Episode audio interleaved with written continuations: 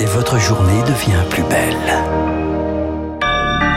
Il est déjà 7h01, mille excuses. Nous sommes le mercredi 4 mai 2022. Bon réveil avec Radio Classique la matinale de Radio Classique avec François Geffrier. Et à la une, un feuilleton sans fin, celui de l'union de la gauche pour les législatives. Les négociations entre insoumis et socialistes s'éternisent. Toujours pas d'accord ce matin, malgré une nuit de tractation. On vous dira ce qui bloque.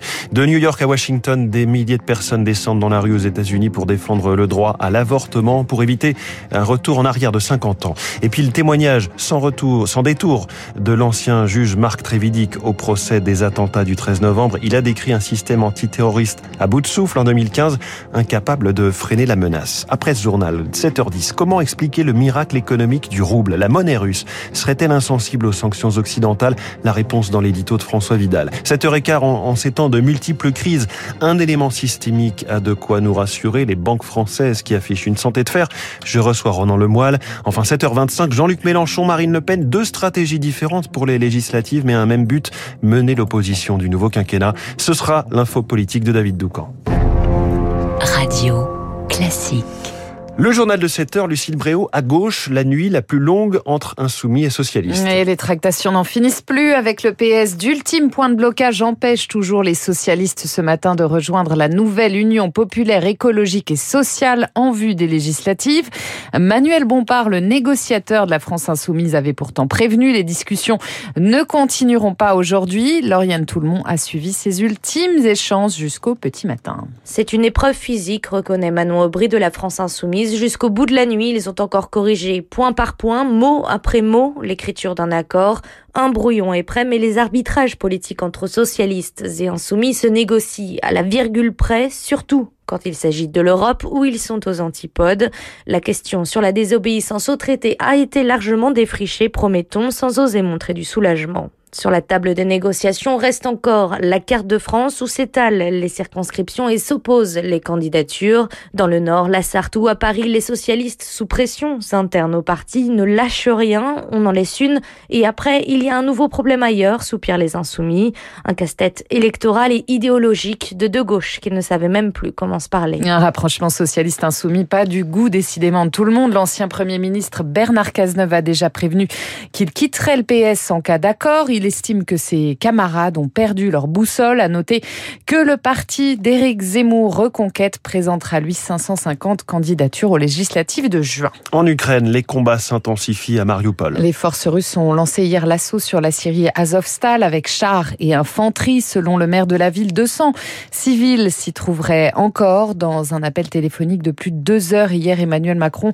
a expressément demandé à Vladimir Poutine de permettre la poursuite des, la le président russe exige de son côté la fin des livraisons d'armes à l'Ukraine. Un dialogue de sourds, mais pourtant utile pour le général Vincent Desportes. Emmanuel Macron a raison de parler à M. Poutine. Il est clair que l'Europe doit reprendre cette affaire en main.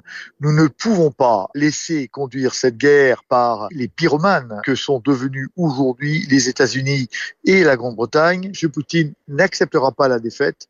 S'il vient à être acculé, il utilisera les dernières armes dont il dispose, et il en dispose en nombre, ce sont les armes nucléaires tactiques de puissance modérée qu'il tirera probablement sur l'Ukraine avant de s'avouer vaincu. Euh, plusieurs villes ukrainiennes ont encore été bombardées par ailleurs la nuit dernière, dont Lviv dans l'ouest, en partie dans le noir après la destruction de trois centrales électriques.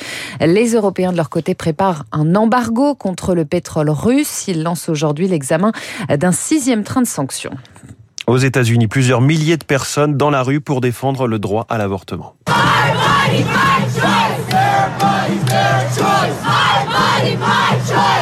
Corps, mon choix, mon corps, mon choix, my body, my choice. À Washington, Boston, Los Angeles ou Seattle, des milliers de manifestants ont crié leur colère, vous l'entendez, contre la Cour suprême qui menace de revenir dessus. À New York également, écoutez l'appel de Laetitia James, la procureure générale de l'État élue démocrate. Elle sonne la mobilisation générale.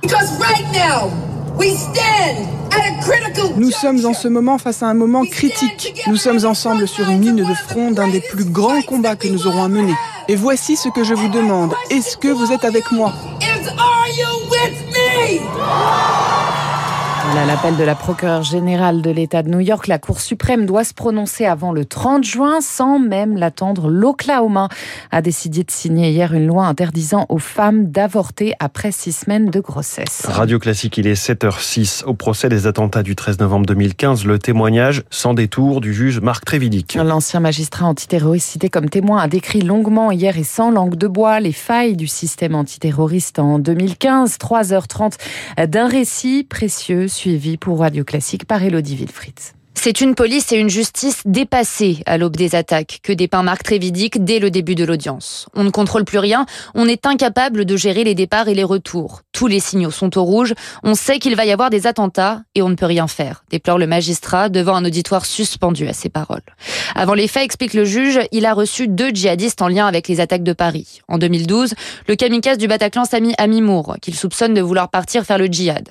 Il choisit de le placer sous contrôle judiciaire. Évidemment que je regrette de ne pas l'avoir mis en détention, précise Marc Trévidic, qui dénonce le manque de moyens dédiés à la surveillance. Le 15 août 2015, le juge prononce sa dernière mise en examen, celle de Reda Ham. Il avait évoqué un projet d'attaque en France dans une salle de concert. Aujourd'hui président de cour d'assises, le juge Trévidic ne traite plus d'affaires de terrorisme, une menace avec laquelle nous allons encore devoir vivre, explique-t-il. En 2000, on avait un objectif zéro attentat, mais on n'y arrivera pas.